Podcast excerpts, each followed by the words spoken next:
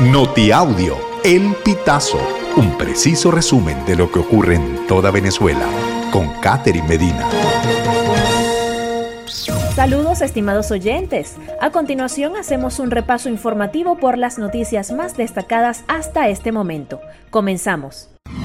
Estas son las fronteras migratorias más peligrosas del mundo. El peligro de la selva del Darién no solo radica en su densa vegetación y en los ríos que la atraviesan, sino en las organizaciones delictivas que han encontrado en el tráfico de personas un negocio tan rentable como sostenible. Solo en los primeros ocho meses de 2023 se estima que más de 350.000 migrantes han cruzado la selva en su paso hacia Estados Unidos. A pesar de estos peligros, la Organización de las Naciones Unidas considera que la frontera más peligrosa se encuentra entre México y Estados Unidos. Esto con base en el número de personas que han muerto en el desierto o cruzando el Río Grande, cuyo cauce ha cobrado la vida de más de 3.000 personas desde 2014. Al menos dos estados de Venezuela reportaron estar sin luz este 26 de septiembre. La tarde de este martes 26 de septiembre, ciudadanos de diversas zonas en unos dos estados del país reportaron que estaban sin luz, algunos desde mediodía y otros después de un bajón registrado a la una de la tarde. Entre los estados afectados están Distrito Capital, Miranda, Vargas, Aragua, Carabobo, Lara, Falcón, Zulia, Trujillo, Monagas, Anzuategui y Nueva Esparta. Sobre el tiempo que llevaban sin luz, usuarios indicaron 4, 5 y hasta 9 horas sin servicio, según reportes de la red social X. ¿Qué busca el CNE con la eventual asistencia técnica para la primaria? A menos de un mes para la primaria, en un contexto de amenazas contra el proceso y candidatos, los politólogos Benigno Alarcón, Luis Salamanca y Jesús Castellanos ven con suspicacia el movimiento del CNE que preside Elvis Amoroso. Esa asistencia no será incondicional.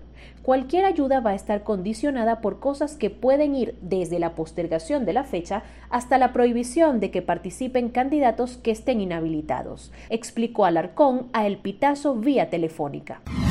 Frontera con Colombia cumple un año de intercambio comercial. ¿Qué dicen gremios y comerciantes? La Asociación de Agentes Aduaneros del Estado Táchira cataloga de exitosa la reapertura por la cantidad de gandolas que transitan de un país a otro sin contratiempos. Según el reporte del representante del gremio aduanero, Nelson Urueña, 7.200 operaciones se han realizado con mercancías tras un año de reapertura comercial. Padre de niño encontrado muerto junto a su familia pide justicia. Joan Ronzo Baramese pide justicia. Él es el padre del niño de 7 años que fue encontrado muerto junto a su abuela, su mamá y su tío en el estado Aragua este 26 de septiembre. Ronzo responsabiliza de lo ocurrido a representantes del Ministerio Público de Maracay. El hijo de Ronzo fue encontrado muerto en la urbanización Andrés Bello de Maracay. En el sitio estaban también los cadáveres del ingeniero José Vivas Duque, quien era diputado al Consejo Legislativo del Estado Bolivariano de Aragua y expresidente de Copeya en la entidad, el de su madre Marisela Duques Guedes de Vivas y su hermana María de los Ángeles Vivas Duque, progenitora del niño. Estimados oyentes, este ha sido el panorama informativo hasta esta hora. Narró para ustedes Catherine Medina. Estas informaciones puedes ampliarlas en nuestra página web elpitazo.net.